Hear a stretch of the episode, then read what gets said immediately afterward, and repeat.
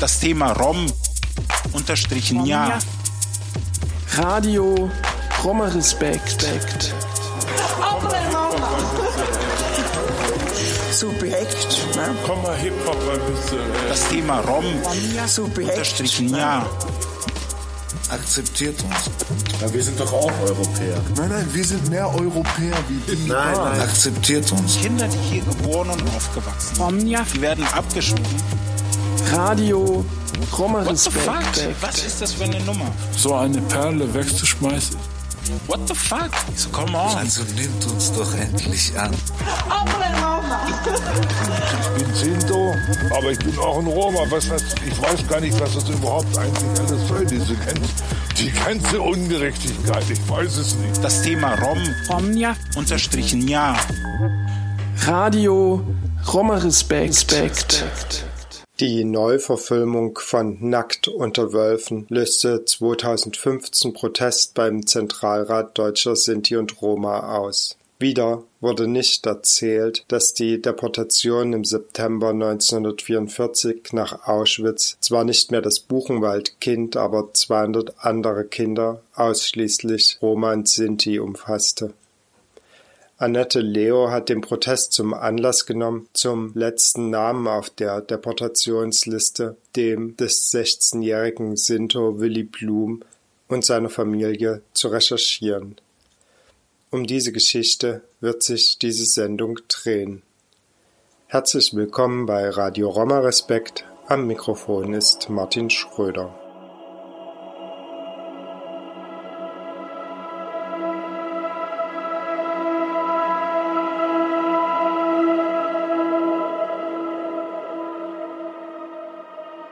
Zu Willy Blum und seiner Familie erfahrt ihr gleich mehr von der Historikerin Annette Leo. Annette Leo ist in Düsseldorf geboren und war mit ihrer Familie in den 50er Jahren nach Ostberlin emigriert in die DDR. Sie hat eine Biografie über ihren kommunistischen Großvater Dagobert Lubinski verfasst. Der war aus der KPD geworfen worden, weil er ein breites Bündnis gegen die Nationalsozialisten unterstützte und wurde als Jude letztlich in Auschwitz umgebracht. Viel Beachtung fand 2012 Annette Leos Biografie über den DDR-Autor Erwin Strittmatter. Darin thematisiert sie Strittmatters Verschweigen seiner Zugehörigkeit zum Polizeibataillon 302, das als Gebirgsjägerdivision für die Partisanenbekämpfung unter anderem in Griechenland verantwortlich war und dort ab 1944 auch griechische Juden deportierte. Mit Das Kind auf der Liste, die Geschichte von Willy Blum und seiner Familie, hat sie 2018 im Aufbauverlag ein Buch veröffentlicht, das beispielhaft für eine Geschichte der Verfolgung, Vernichtung und das spätere Vergessen der Sinti und Roma steht. Romani Rose hat dem Buch ein Vorwort gegeben. Wir hören Sie in der folgenden Stunde von der Buchvorstellung im Filmtheater Schauburg Dresden Dorthin war sie vom Weiterdenken-Projekt Roma Respekt eingeladen worden. Im Rahmen der interkulturellen Tage stellte sie dort am 7. Oktober die Geschichte von Willy Blum vor.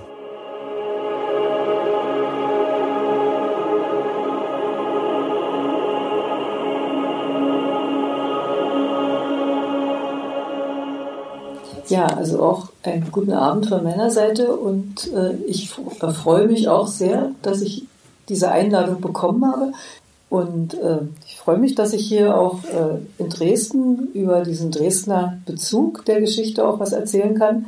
Es geht also hier um eine Liste von, eine Namensliste von 200 Kindern, die vom KZ Buchenwald 1944 nach Auschwitz geschickt wurden und dort umgebracht wurden. Und die Nummer 200 von dieser, auf dieser Liste, das war der kleine Stefan Jaji Zweig, dessen Rettungsgeschichte ja dieses bekannte äh, Buch Nackt unter Wölfen von Bruno Apitz inspiriert hat. Es ist nicht ganz und gar seine Geschichte, aber ist, diese Geschichte hat viele Züge dieses, äh, dieser, äh, des Schicksals von Stefan Jerzy Zweig, der als das Buchenwaldkind eigentlich in die äh, Geschichte eingegangen ist. Vor allem äh, die meisten Älteren von Ihnen werden das noch in der Schule gelernt haben. Äh, das Buch war Schulstoff und es ist auch verfilmt worden, schon zu DDR-Zeiten einmal, sogar zweimal, einmal als Fernsehfilm und dann als DEFA-Film. Und es gab auch ein Hörspiel dazu. Also das, die, das, die Geschichte von diesem kleinen Jungen war sehr bekannt. Es war aber überhaupt nicht bekannt, dass seine, seine Rettung mit dem Tod eines anderen Jungen äh, ganz eng verbunden war, weil Bruno Apels, äh, das kann man ihm keineswegs zum Vorwurf machen, er war ein Schriftsteller und hat die Geschichte, die ihm äh, dort im KZ Buchenwald äh, zu Ohren gekommen ist, die ihm überliefert wurde. Er war ja selber Häftling dort in, in, Buchenwald. Die hat er verdichtet und auch ein bisschen geändert und auch ein bisschen in die Richtung geändert, wie in der DDR die Geschichte der nationalsozialistischen Verfolgung und auch die Rolle der Kommunisten dargestellt wurden. Und in der Geschichte, die Bruno Apels geschrieben hat, kommt keine Liste vor. Keine Liste, von der ein Kind gestrichen und ein, durch ein anderes ersetzt wurde, durch einen anderen Namen ersetzt wurde, sondern da ist es, äh, diejenigen, die das Buch kennen oder den Film gesehen haben, wissen, dass das Kind sozusagen immer versteckt wurde von Anfang an und äh, von einer, von einem Versteck zum anderen gebracht wurde und dass viele Menschen, äh, viele Häftlinge ihr Leben riskiert haben, um dieses Kind zu retten. Das ist aber die, sagen wir mal, eine der entscheidenden Rettungstaten ähm, war, dass sein Name von der Liste genommen wurde und dafür ein anderer Name darauf gesetzt wurde, nämlich der von Billy Blum. Das stand nicht in Bruno Apels Buch und das war auch äh, lange Zeit überhaupt nicht bekannt. Das ist erst äh, nach der Wende, um die Jahrtausendwende, ist äh, den Historikern ein solches Dokument äh, in die Finger gekommen, aus dem das hervorgeht. Und äh, das hat natürlich sehr viel Wirbel und sehr viel Aufregung ausgelöst, weil vor allem bei äh, dem ähm, geretteten Stefan Jerzy Zweig, der heute hochbetagt in Wien lebt, äh, hat das also einen ziemlichen Schock ausgelöst, was man sich vorstellen kann. Äh, er, er, selber konnte sich ja an diese Zeit in Buchenwald, er war drei Jahre alt, überhaupt nicht erinnern und kannte nur die Geschichte aus äh, den Erzählungen und eben halt aus dem, aus dem Roman und aus dem, und aus dem Film. Einige Zeit später, er hat sogar mit der Gedenkstätte auch gestritten und äh, wollte nicht, dass diese Geschichte so erzählt wird, äh, verständlicherweise, weil das ist irgendwie ein schrecklicher Gedanke, ne, dass man plötzlich also äh, erfährt, dass der, das eigene Leben äh, man dem Tod eines anderen verdankt. Es stellte sich aber nach noch einer weiteren Weile heraus, dass ein weiteres Dokument aufgefunden wurde, aus dem hervorging, dass der Willy Blum der Sinto Willy Blum, der damals 16 Jahre alt war, nicht irgendwie von einem Funktionshäftling, der den einen retten wollte und den anderen dafür darauf schreiben musste auf die Liste, ähm, äh, wie ein Objekt praktisch behandelt wurde, sondern der Willi hatte sich selber gemeldet, freiwillig, um äh, diesem Transport nach Auschwitz zugeteilt zu werden, aus dem einfachen Grund, aus dem einfachen und traurigen Grund, weil sein kleiner Bruder Rudolf, der damals neun Jahre alt war, auf dieser Liste stand. Die SS wollte, äh, im Buchenwald wollte sich damals der, wie aus ihrer Sicht, unnützen Esser äh, der Minderjährigen, der Kinder entledigen, die also keine Arbeit, äh, keine Zwangsarbeit leisten konnten und äh, hat also diese Liste mit den kleineren Kindern äh, zusammengestellt und äh, der, der Willi, der damals mit seinem kleinen Bruder noch als einziger der ganzen Familie in diesem Buchenwald verblieben war, ähm, wollte seinen Bruder nicht alleine gehen lassen. Und daraufhin äh, ist er mit auf die Liste geschrieben worden und es bestand dadurch die Möglichkeit, den Stefan Jaji Zweig von der Liste herunterzunehmen. Denn die, äh, für die SS zählte nur, dass die Zahlen stimmen. Also es mussten 200 Kinder sein und es waren dann am Ende auch wieder 200 Kinder. Und äh, es wurde schon gesagt, dass es da, dass der Willy Blum sozusagen, sein Name ist zwar bekannt gewesen von diesem Zeitpunkt an, einem kleineren Kreis natürlich nur bekannt gewesen. Und ähm, aber bei der Neuverfilmung des, ähm, des, des Films ist wieder die alte Geschichte erzählt worden und der Willy Blum ist da nicht mit einbezogen worden. Und das war dann der Anlass für den Protest von Romani Rose, der äh, zu Recht der Meinung war, dass die Verfolgung dieser Gruppe von Sinti und Roma, die äh, genauso ähm, radikal und pauschal wie die Juden umgebracht wurden, alte Leute, Kinder, äh, Männer, Frauen, alle, äh, dass die immer noch nicht in der Mitte des deutschen Gedächtnisses angekommen ist, sondern das ist immer irgendwie, irgendwie viel Willy Blum und damit auch äh, zum großen Teil die, die Gruppe, der er angehörte, die verfolgten Gruppe, immer wieder hinten runter. Und ähm, das kann man dann, den Protest kann man dann irgendwie ja, akzeptieren, gut finden, wichtig finden. Aber äh, der zweite Schritt war dann eben äh, zusammen mit der Landeszentrale für politische Bildung in Thüringen, dass wir uns gesagt haben, wir müssen da was machen, dass da ein bisschen mehr als nur der Name bekannt ist. Denn viel mehr war über den Willy Blum überhaupt nicht bekannt als der Name und die wenigen Angaben, die auf seiner Häftlingspersonalkarte in, äh, von Buchenwald stand. Und da habe ich mich also auf die Suche gemacht und habe eigentlich am Anfang gedacht, das ist eine Familie, die keine schriftlichen Zeugnisse hinterlassen hat, keine Tagebücher, keine Briefe.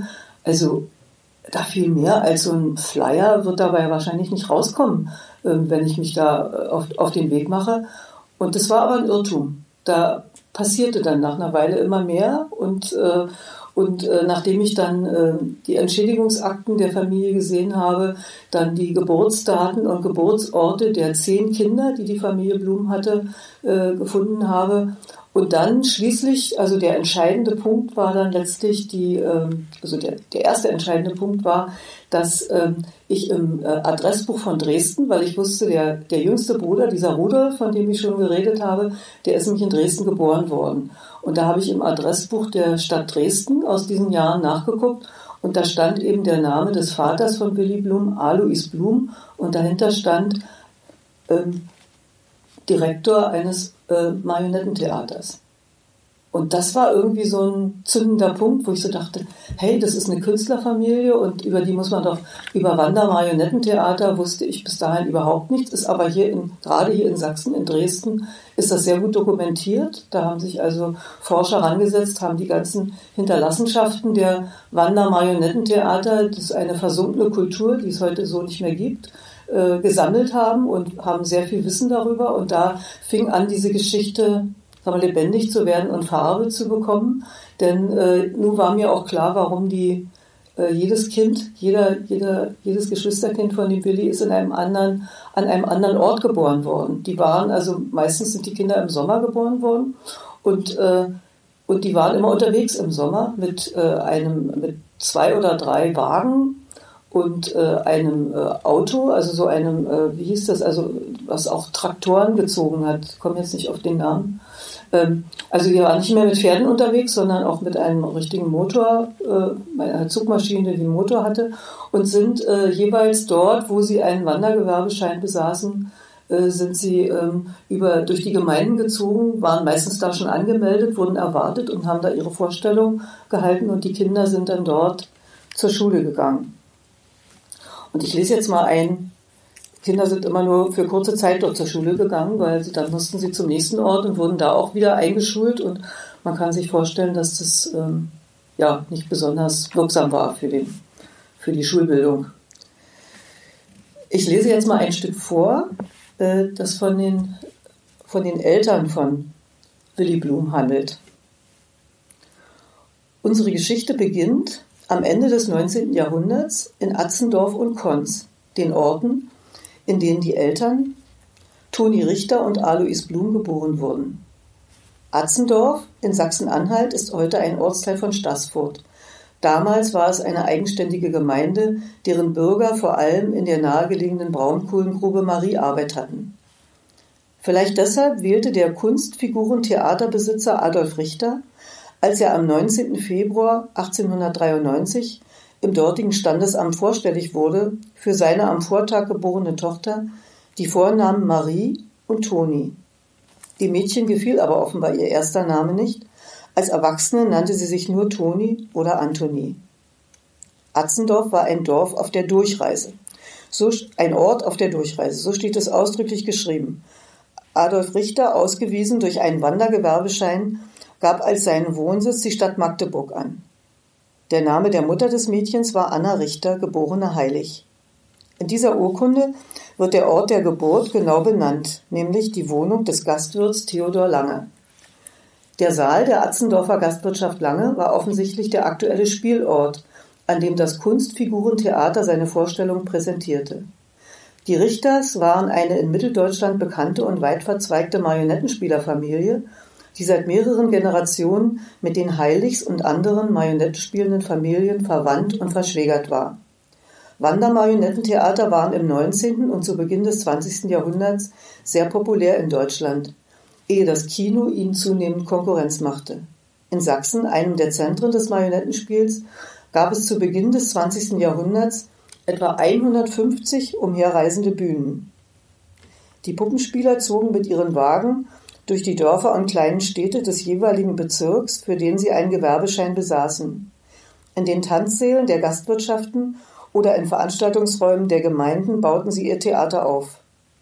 Mit Hilfe von bemaltem Sperrholz, Pappe und einem roten Samtvorhang erschufen sie für kurze Zeit eine fantastische Welt, in der hölzerne Puppen an Fäden agierten, als wären sie lebendige Menschen.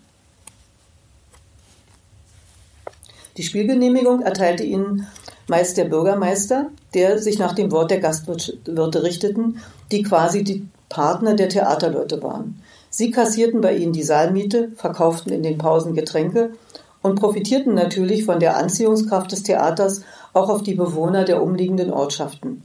Besitzer der Schankwirtschaften und Marionettenspieler verband oft eine jahrelange Beziehung.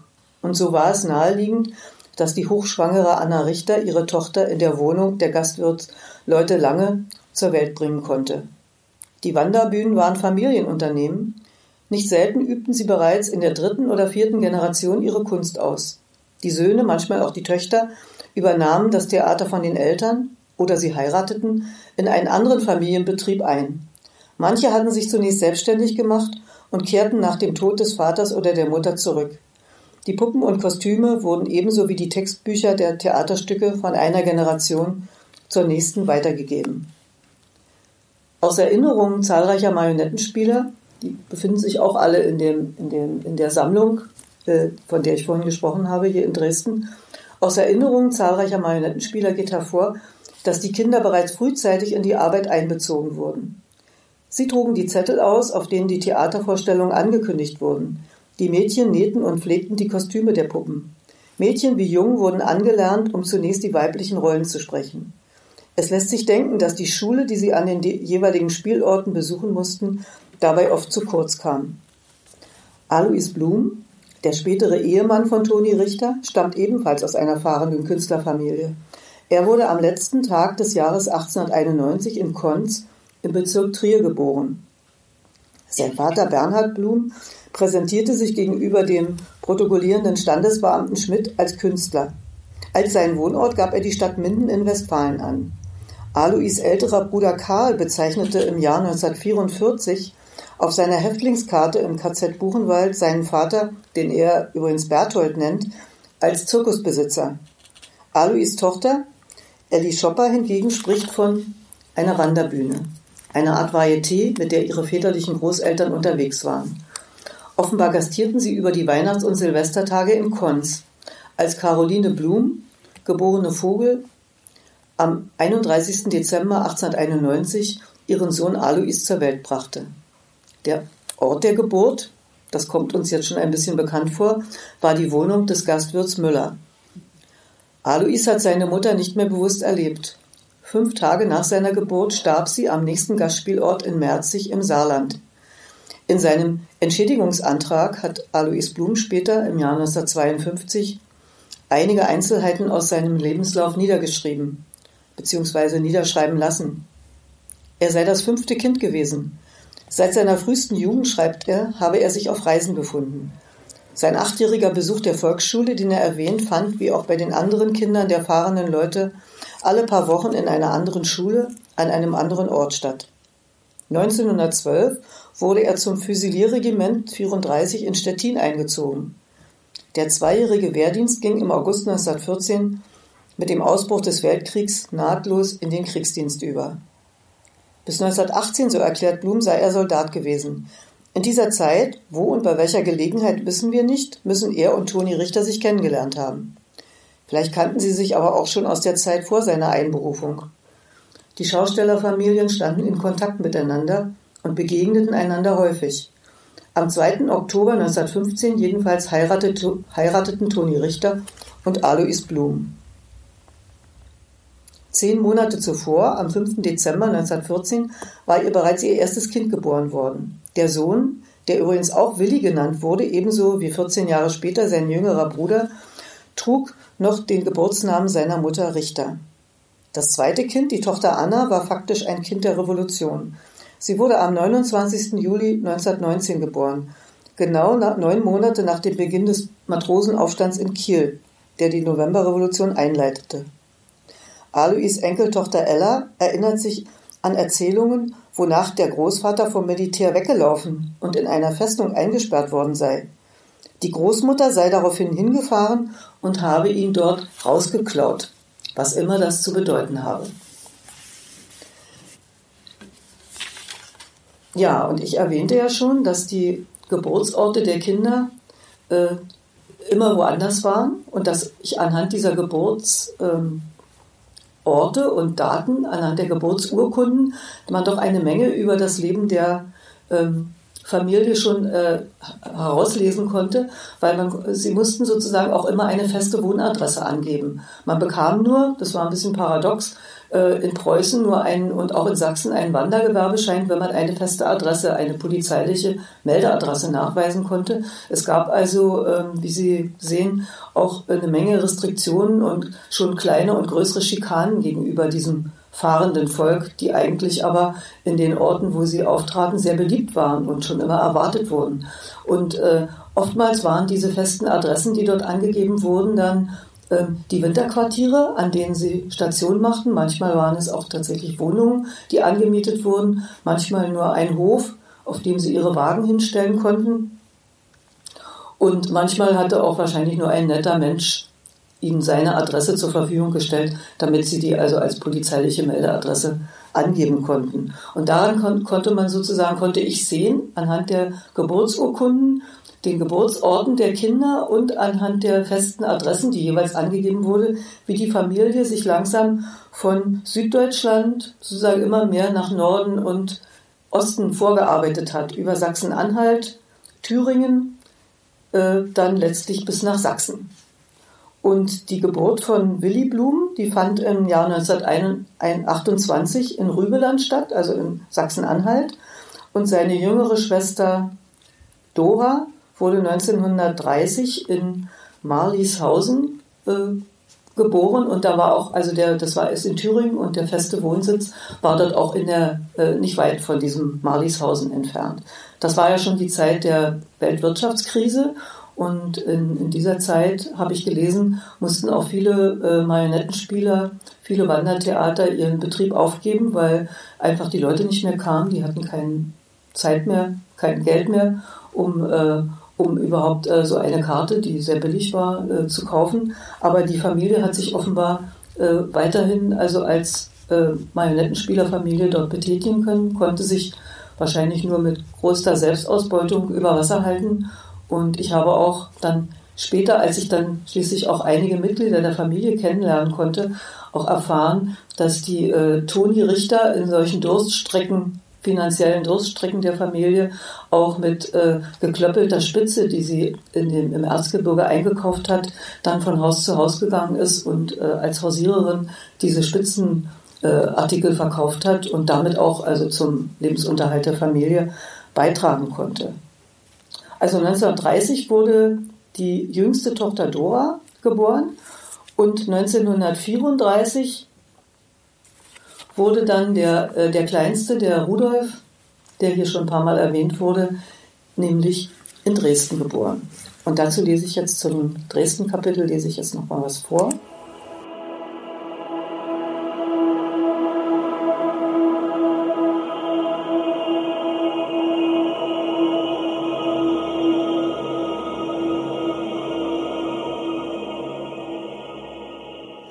Am 3. September 1934 kam Rudolf, das zehnte und letzte Kind der Blums, zur Welt. Im Geburtsregister ist der Ort der Geburt der Gasthof der Schmiedeschenke in Dresden, Bautzener Landstraße 158 vermerkt. Die Angabe eines festen Wohnsitzes fehlt diesmal. Vielleicht hatten die Blums ihren Standort in Albersdorf aufgegeben und waren auf der Suche nach einer neuen Bleibe. Heute steht das Haus, in dem Rudolf geboren wurde, nicht mehr. An seiner Stelle befindet sich eine Tankstelle. Im Dresdner Adressbuch von 1934 ist unter dieser Adresse der Schankwirt Otto Oelsner eingetragen. Eine Schmiedeschenke wird nicht erwähnt und ist auch nicht in der Rubrik Gaststätten Hotels zu finden. Doch die Namen der Wirtschaften wurden manchmal nicht aufgeführt, wenn etwa der Besitzer für den Eintrag Geld sparen wollte. Nicht lange nach der Geburt des kleinen Rudolf müssen sich die Blums in Dresden niedergelassen haben. Der Eintrag Alois Blum, Marionettentheaterbesitzer, taucht zum ersten Mal im Adressbuch von 1936 auf. Und die Adressbücher hinkten ja sozusagen der Realität immer ein bisschen hinterher. Und zwar unter der Anschrift Laubegaster Ufer 22. Ich bin damals auch hier mit meiner Dresdner Freundin Gerhild, die heute auch hier ist, sind wir dann tatsächlich auch zum Laubegaster Ufer 22 hingefahren und haben uns das angeguckt.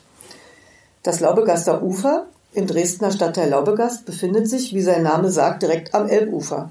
Und die Nummer 22 war und ist bis heute ein eindrucksvolles und besonderes Gebäude. In der Fotoabteilung der Sächsischen Landesbibliothek gibt es eine Postkarte mit der Ansicht des Hauses aus dem Jahre 1889. An der Fassade die große Aufschrift Vergnügungspark Stadt Amsterdam. 1936 war der Vergnügungspark bereits Vergangenheit. Im Adressbuch sind für das Erdgeschoss der Schankwirt Georg Friedel sowie ein Werkmeister eingetragen, während in der zwei, zweiten Etage ein Tischler wohnte bzw. eine Werkstatt betrieb und im Seitenflügel ein Maurer sein Quartier hatte. Heute ist das die Nummer 22 das Volkshaus Laubegast, ein Stadtteil Kulturzentrum, aufwendig saniert, unten zwei Restaurants und in der Etage darüber große, große Veranstaltungsräume. Neben dem Eingang hängt eine Tafel, die darauf hinweist, dass an dieser Stelle bis 1896 das Sterbehaus der Caroline Neuber gestanden habe, der, wie es im Text heißt, Mutter der deutschen Schauspielkunst. Irgendetwas kann jedoch mit der Datierung nicht stimmen. Entweder wurde das Sterbehaus schon früher abgerissen oder der Vergnügungspark erst später errichtet. Wie dem auch sei, die Familie Blum hatte für sich und das Marionettentheater einen Standort gewählt, an dem Theatergeschichte geschrieben worden war. Aber haben die Blums tatsächlich in diesem Haus gewohnt? Nutzten sie die Möglichkeit, ihre Wagen und die Pferde auf dem Hof unterzustellen, oder gestattete ihnen der Gastwirt Friedel lediglich bei der polizeilichen Anmeldung seine Adresse anzugeben? Als sich Alois Enkelin Ella Braun das Foto des Hauses schickte, zeigte sie es ihrer Mutter, bei der sofort Erinnerungen wach wurden. Während einiger Jahre habe die Familie dort die Wintermonate verbracht. Der Wohnwagen, der Gerätewagen und die Pferde hätten auf dem Hof gestanden. Und die Mädchen hätten in der ersten Etage im Seitengeschoss in einem Zimmer geschlafen. Von diesen Dresdner Jahren der Blums gibt es wenig Spuren. Nur eben der Eintrag im Adressbuch und die Erinnerungen von Willy Blums Schwester Ellie Schopper an das Haus am Laubegaster Ufer. Willi wurde sehr wahrscheinlich 1934 in Dresden eingeschult. Seine zwei Jahre jüngere Schwester Dora erklärte später, sie habe von 1936 bis 1938 jeweils während des Winterhalbjahres dort die Schule besucht. In der übrigen Zeit sei sie ebenso wie ihre Geschwister an den verschiedenen Spielorten zur Schule gegangen. Außerdem taucht Alois Blum 1934 in einem provisorischen Mitgliederverzeichnis der Fachschaft Puppenspiel der Reichskulturkammer auf. Hinter seinem Namen stehen die Zusatzinformationen Fadenpuppe, so wurde Marionetten auch genannt, und Engelsdorf, Gasthof Lindengarten. Der Gasthof in Engelsdorf, einem Ort in der Nähe von Leipzig, war vermutlich einer der Spielorte des Marionettentheaters in dem neuen sächsischen Wirkungskreis. Vielleicht gab Alois Blum der Fachschaft zunächst diese Adresse an, um rasch an eine Gewerbegenehmigung zu kommen und fand erst später das Quartier am Laubegaster Ufer. Sechs Jahre danach im Mitgliederverzeichnis der Fachschaft von 1940 fehlt sein Name. Mittlerweile war vieles geschehen. Den Sinti wurde es immer schwerer bis unmöglich gemacht, ihr Gewerbe auszuüben und sich frei im Land zu bewegen. Auch die Übersiedlung der Familie Blum von Dresden nach Hoyerswerda im Jahre 1938 stand vermutlich im Zusammenhang mit der Verschärfung der Situation. Im September 1934, als der jüngste Sohn der Blums geboren wurde, waren die Nationalsozialisten seit mehr als anderthalb Jahren an der Macht. Die gravierenden Veränderungen in der politischen Landschaft und im politischen Klima betrafen die Minderheit der Sinti, auch die Familie Blum, noch nicht direkt. Eine entscheidende Zäsur bildeten 1935 die Nürnberger Gesetze, die Juden zu Bürgern zweiter Klasse erklärte. Das Gesetz zum Schutz des deutschen Blutes und der deutschen Ehre, so hieß das Gesetz, verbot Ehen und außereheliche Beziehungen zwischen Juden und Deutschen. Ein ministerieller Erlass zu diesem Gesetz bezeichnete auch die Zigeuner, wie sie damals genannt wurden, als artfremde Rasse und weitete die Ausgrenzung auf sie aus. Im zeitgleich verabschiedeten Reichsbürgergesetz, das den Juden die bürgerlichen Rechte absprach, waren Zigeuner, also Sie müssen jetzt immer, wenn ich das hier so zitiere, die Anführungszeichen sich mitdenken, ebenfalls nicht erwähnt. In einem Kommentar der Deutschen Juristenzeitung jedoch machte der damalige Innenminister Frick deutlich, dass dasselbe auch für die Angehörigen anderer Rassen gelte, deren Blut dem deutschen Blut nicht artverwandt ist. Zum Beispiel, immer noch Zitat, für Zigeuner und Neger. Die Fallen waren also frühzeitig aufgestellt und die Instrumente für die Verfolgung der Sinti und Roma lagen bereit.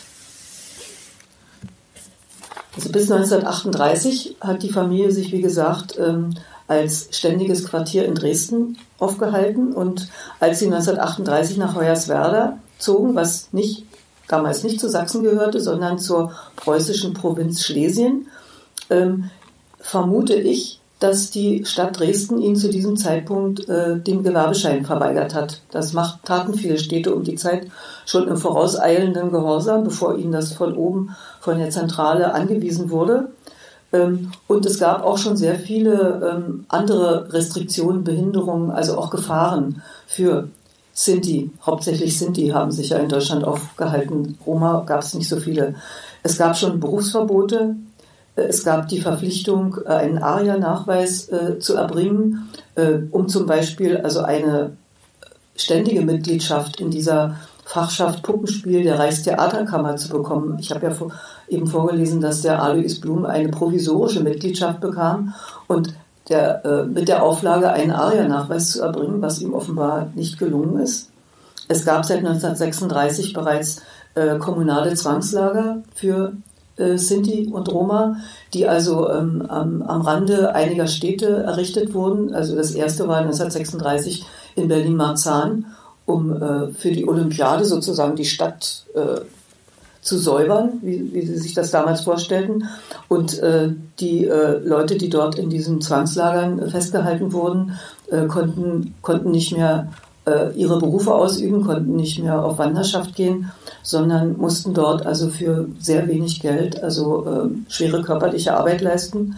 Es gab auch schon viele Einweisungen in Arbeitshäuser und in die Konzentrationslager, die ja um diese Zeit schon in großer Zahl in Deutschland äh, errichtet wurden. Wer nämlich ohne Gewerbeschein äh, trotzdem in seinem Beruf weiterarbeitete und dabei erwischt wurde, konnte eben aus äh, als arbeitsscheu oder asozial dann schon in ein äh, Konzentrationslager eingewiesen werden.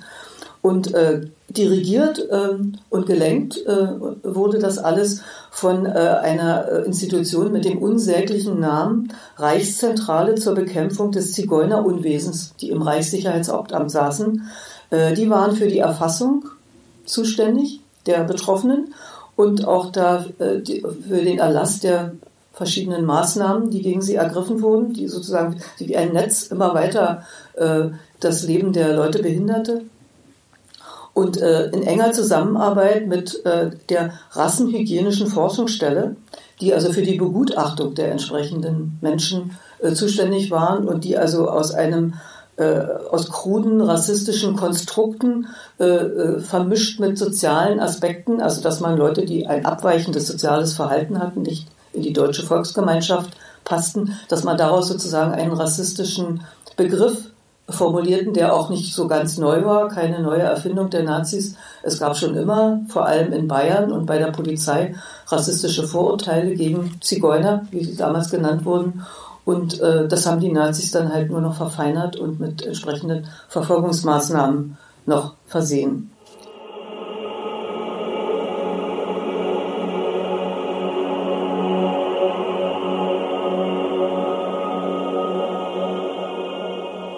Es geht jetzt um Hoyerswerda.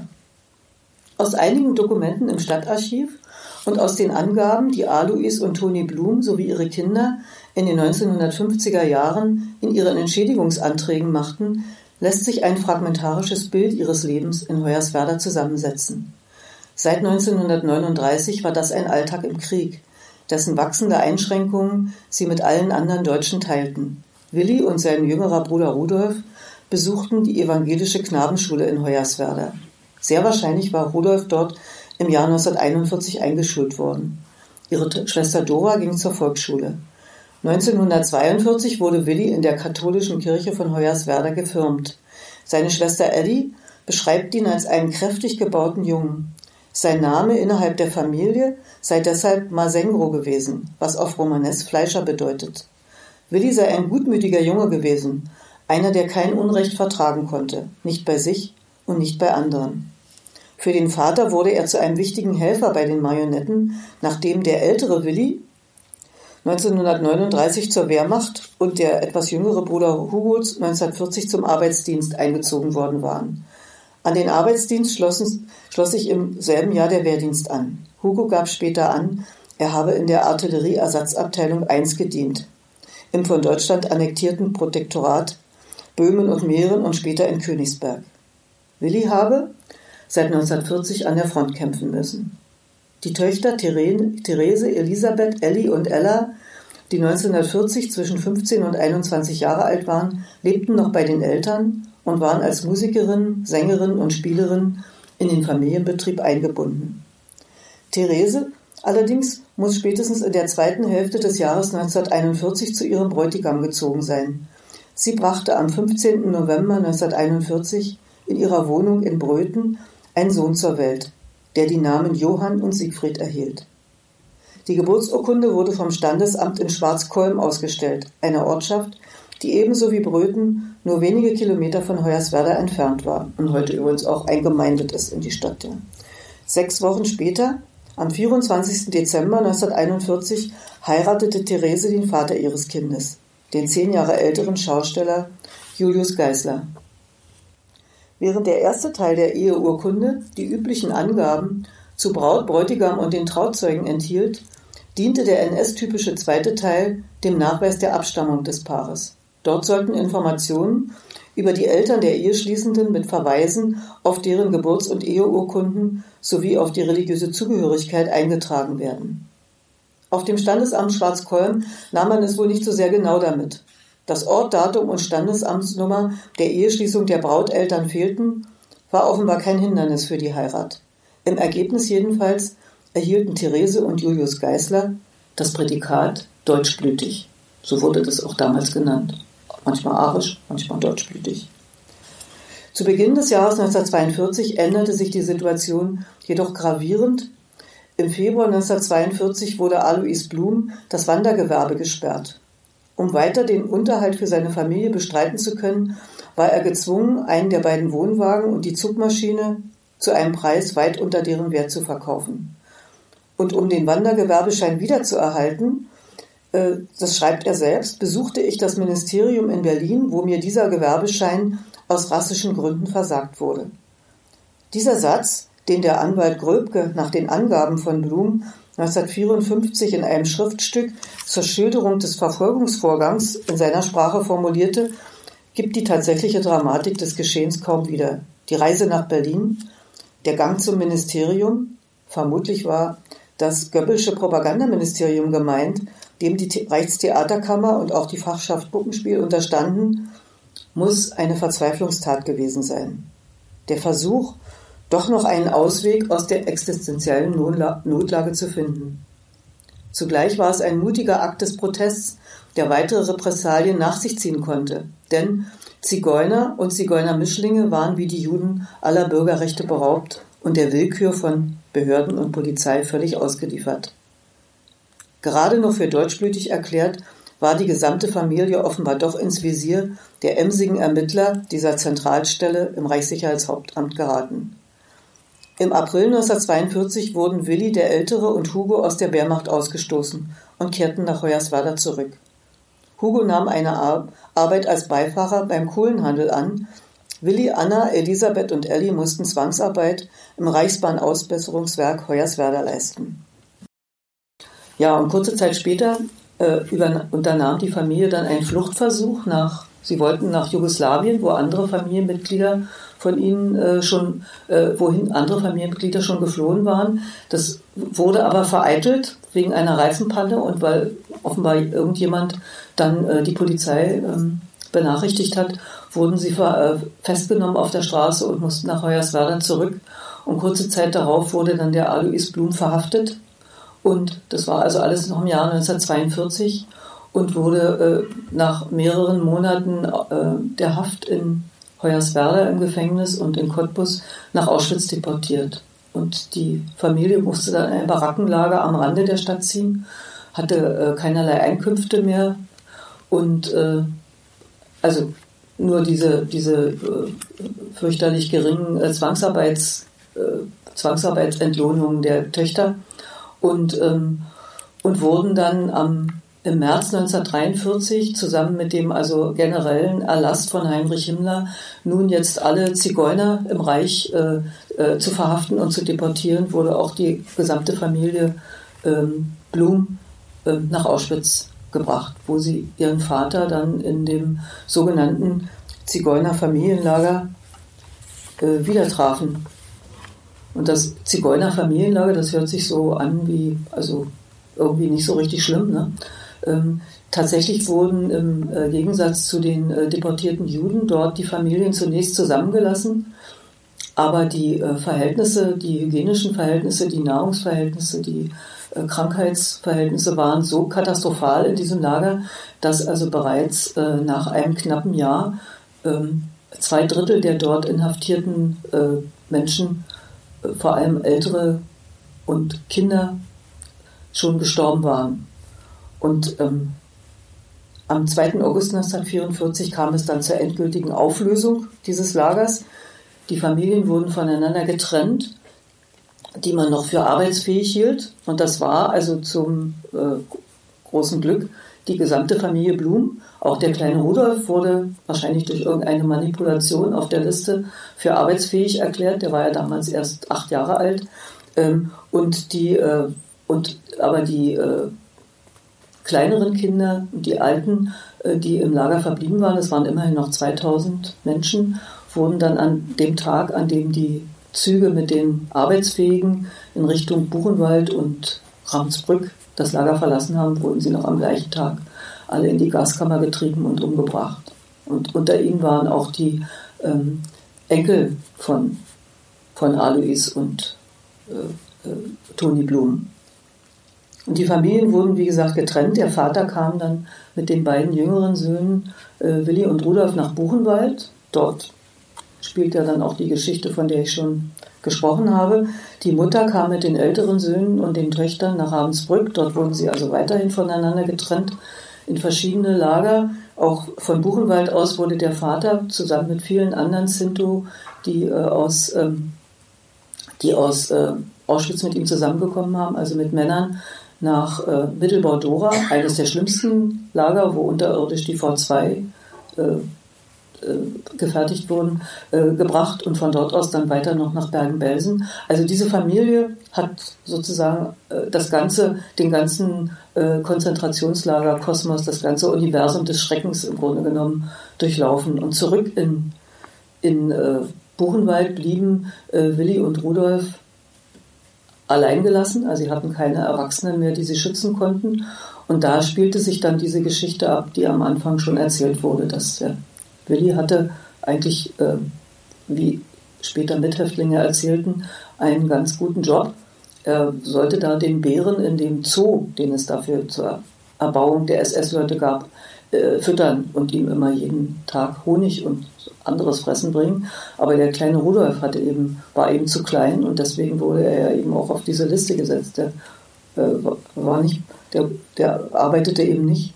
Und dann äh, passierte das, dass sie dann im Oktober 1944 äh, mit einem der letzten Transporte aus dem Reich nach Auschwitz geschickt wurden und wahrscheinlich auch äh, zu den letzten gehörten, die dort umgebracht wurden. Und als die Familie, ich, das müssten Sie sich, weil das will ich jetzt auch alles gar nicht vorlesen, was ich da im Einzelnen darüber noch herausgefunden habe. Aber ähm, das ähm, sollte jeder für sich alleine lesen, wenn er es genauer wissen möchte. Jedenfalls, außer, dem, außer Willi und Rudolf über, und den Enkelkindern überlebten alle anderen Familienmitglieder und trafen sich im Sommer 1945. Nach und nach trafen sie alle in Hoyerswerda ein. Das hatten sie sich wahrscheinlich vorher verabredet. Wer überlebt, äh, kommt nach Hoyerswerda. Dort blieben sie allerdings nur kurze Zeit, wurden dort also aber von der sowjetischen Kommandantur, ähm, also bekamen eine Wohnung und so äh, Lebensmittel besonders bevorzugt. Sie sind aber dann doch dort nach einigen Monaten zum Ende des Jahres 45 äh, über die äh, Zonengrenze äh, nach Bayern gegangen, weil sie zu ihren Verwandten, zu ihren Leuten wollten und weil sie irgendwie die Hoffnung hatten, Ihre Wagen waren weg, die Marionetten waren weg, alles, was sie in Hoyerswerda bei der Verhaftung zurücklassen mussten, existierte nicht mehr, als sie zurückkamen und sie wollten wieder spielen. Sie mussten auch wieder spielen, weil niemand gab ihnen irgendetwas, wovon sie leben konnten. Ja, sie mussten äh, gleich wieder anfangen, also äh, zu arbeiten. Und ich, äh, das ging aber mit dem Puppenspiel dann nicht mehr lange, weil die Gesellschaft hat sich in den 50er Jahren in der Bundesrepublik schneller als in der DDR äh, modernisiert und ähm, die Leute blieben aus, die Zuschauer blieben aus, die hatten jetzt Autos, mit denen sie selber herumfahren konnten. Es gab die Kinos, also ähm, die, die mussten also dann relativ bald, in Mitte der 50er Jahre, mussten sie, das, musste die Familie Blum das Gewerbe aufgeben und dann begann ihr Kampf um Entschädigung. Alois Blum und seine Frau Toni waren nämlich um diese Zeit, dann kamen sie ins Rentenalter. Und äh, davon will ich einfach mal ein Stück vorlesen aus diesem Kampf um Entschädigung, weil ich dachte, bevor ich mich damit beschäftigt habe, bevor ich also deren äh, diese Akten mir angeschaut habe, dass ich da schon äh, äh eine ganze Menge darüber weiß. Aber ich war so schockiert, als ich das gelesen habe, dass äh, ich wusste da eigentlich so gut wie gar nichts darüber, wie, wie demütigend also Sinti und Roma, äh, vor allem Sinti und Roma, auch viele andere von den Verfolgten, ähm, äh, bei ihren äh, Bitten und Forderungen, Anträgen um Entschädigung ähm, für das erlittene Leid und Unrecht, äh, wie sie behandelt wurden.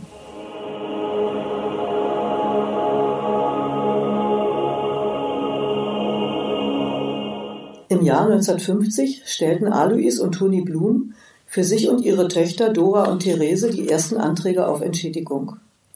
Das war der Beginn eines jahrzehntelangen Kampfes, in dessen Verlauf die Betroffenen immer wieder neue Nachweise erbringen, minutiöse Erklärungen abgeben, sich medizinischen Untersuchungen unterziehen mussten.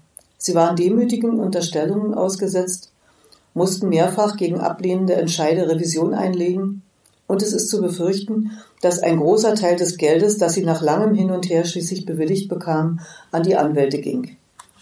Die Entschädigungsverfahren waren bis in die 1960er Jahre hinein generell für Überlebende der NS-Verfolgung eine peinliche Prozedur, in deren Verlauf ihre leidvollen Erfahrungen in bürokratische Formeln gepresst wurden, begleitet vom strukturellen Misstrauen einer Behörde, die gehalten war, in jedem Antragsteller einen potenziellen Betrüger zu vermuten.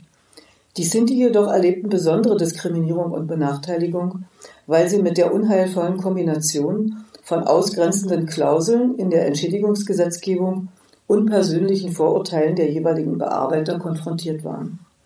Als sogenannte Experten in strittigen Fragen zogen die Entschädigungsämter überdies Kriminalpolizisten zu Rate, die während der NS-Zeit in den Dienststellen für Zigeunerfragen mit der Verfolgung befasst und nun interessiert waren, die Glaubwürdigkeit der Antragsteller in Frage zu stellen und damit den Charakter ihrer früheren Tätigkeit nach Kräften zu verharmlosen suchten.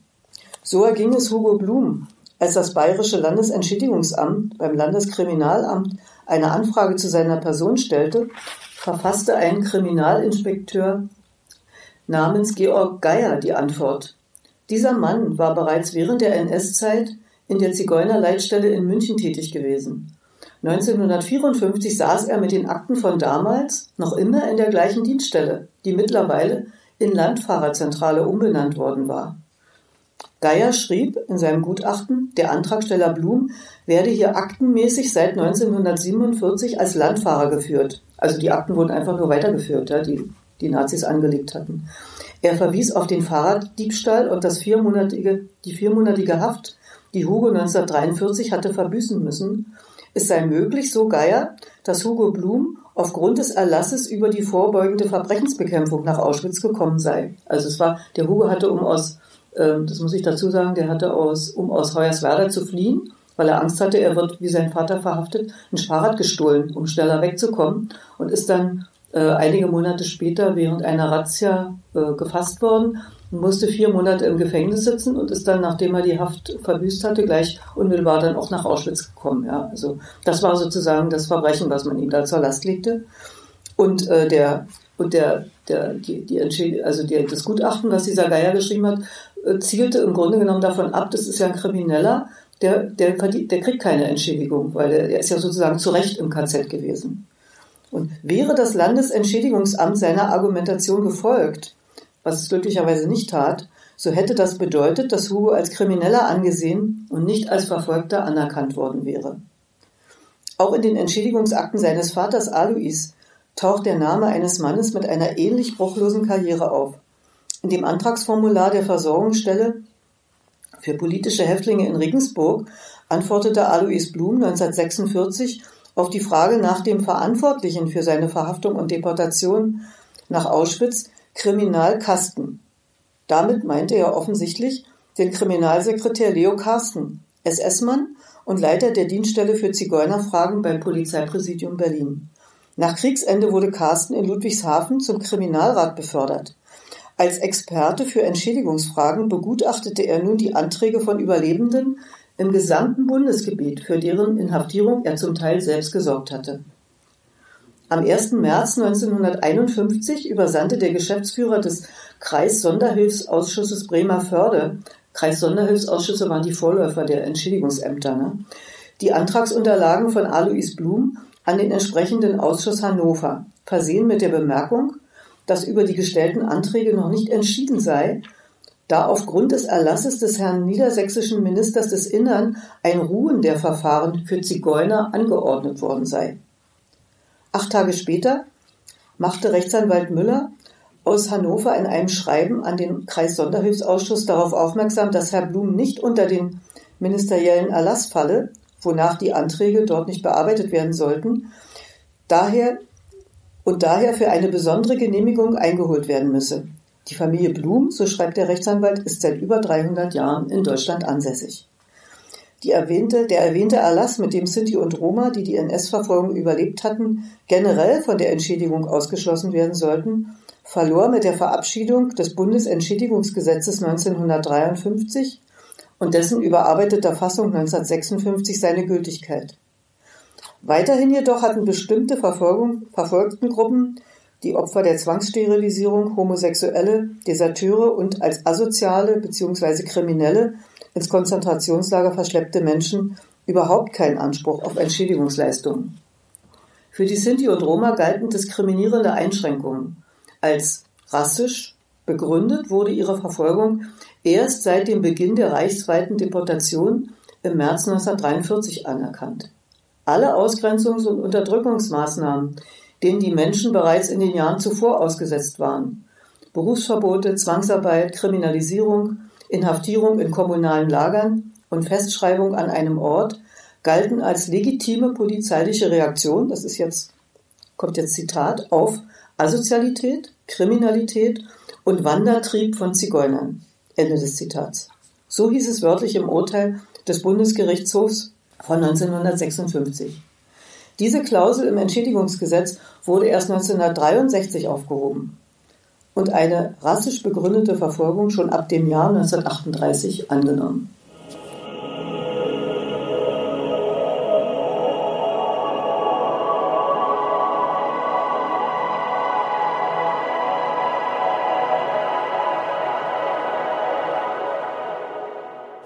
Sie denn bewogen, genau gerade diese Geschichte aufzuschreiben und ähm, was hat Sie am meisten berührt dann bei der Recherche? Dass es genau diese Geschichte geworden ist, ist eben äh, der Tatsache äh, geschuldet oder zu verdanken, jemand wie sieht, dass der Name von dem Willy Blum äh, bekannt geworden ist durch diese Verknüpfung mit, dem, mit der Geschichte des viel berühmteren Buchenwaldkindes.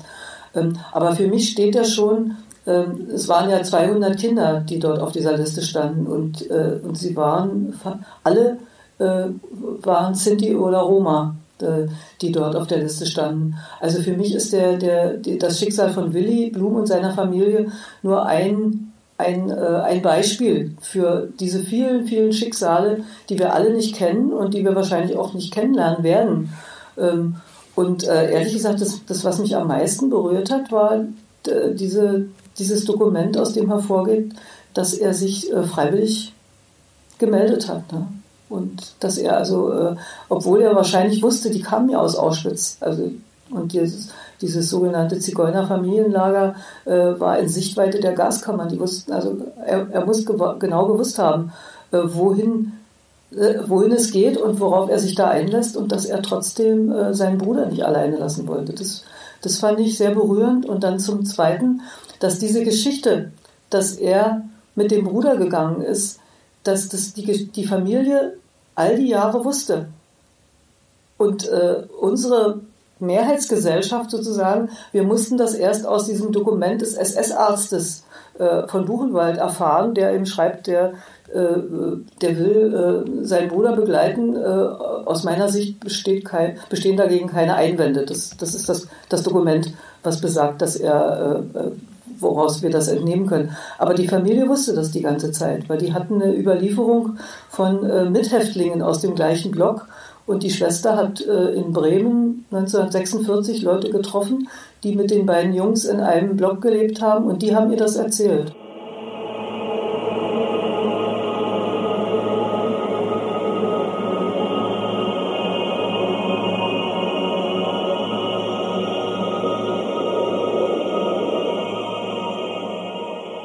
Ihr hörtet Annette Leo zu ihrem 2018 im Aufbauverlag erschienenen Buch Das Kind auf der Liste. Ich fand, die knapp 200 Seiten lesen sich fast wie ein Roman. Schön prägnante, kurze Sätze, die, obwohl sie nur Fakten geben, es doch schaffen, Bilder und Atmosphäre zu erzeugen. Da war ich fast froh, dass es diesen Skandal um die Neuverfilmung von Bruno Abzens Roman gab. Ausführend übrigens für die öffentlich geförderte Neuverfilmung 2015 waren der Drehbuchautor Kolditz und der Regisseur Kattelbach ein ja, Team mediale deutscher Erinnerung, das 2012 den als revisionistisch kritisierten Dreiteiler Unsere Mütter, unsere Väter verbrochen hatte. Erinnert in Teilen an Nazi-Propaganda schrieb zu diesen damals die New York Times. Und Polen klagte gerichtlich gegen die Darstellung ihrer Widerstandskämpfer gegen den NS als bäuerische Antisemiten. Dann doch lieber ein Buch lesen. Neben den Vorgestellten von Annette Leo empfehle ich Fred Wanders autobiografische Erzählung Der siebente Brunnen die auf die letzten Wochen des NS-Konzentrationslagers Buchenwald einen etwas anderen Blick wirft als Bruno Apitz seine Heldensaga. Martin Schröder verabschiedet sich, sagt Tschüss bis zum nächsten Mal bei Radio Roma Respekt. Das Thema Rom unterstrichen ja. Radio Roma Respekt. Subjekt. Ne? Komm mal Hip-Hop ein bisschen. Ey. Das Thema Rom unterstrichen ja. Akzeptiert uns. Ja, wir sind doch auch Europäer. Nein, nein, wir sind mehr Europäer wie die. Nein, nein. Akzeptiert uns. Kinder, die hier geboren und aufgewachsen sind, die werden abgeschoben. Radio Roma What the Respekt. fuck? Was ist das für eine Nummer? So eine Perle wegzuschmeißen. What the fuck? So, come on. Also nimmt uns doch endlich an. Ich bin Sinto, aber ich bin auch ein Roma. Was das, ich weiß gar nicht, was das überhaupt eigentlich alles soll, diese ganze, die ganze Ungerechtigkeit. Ich weiß es nicht. Das Thema Rom, Romnia, unterstrichen ja. Radio Roma Respekt. Respekt.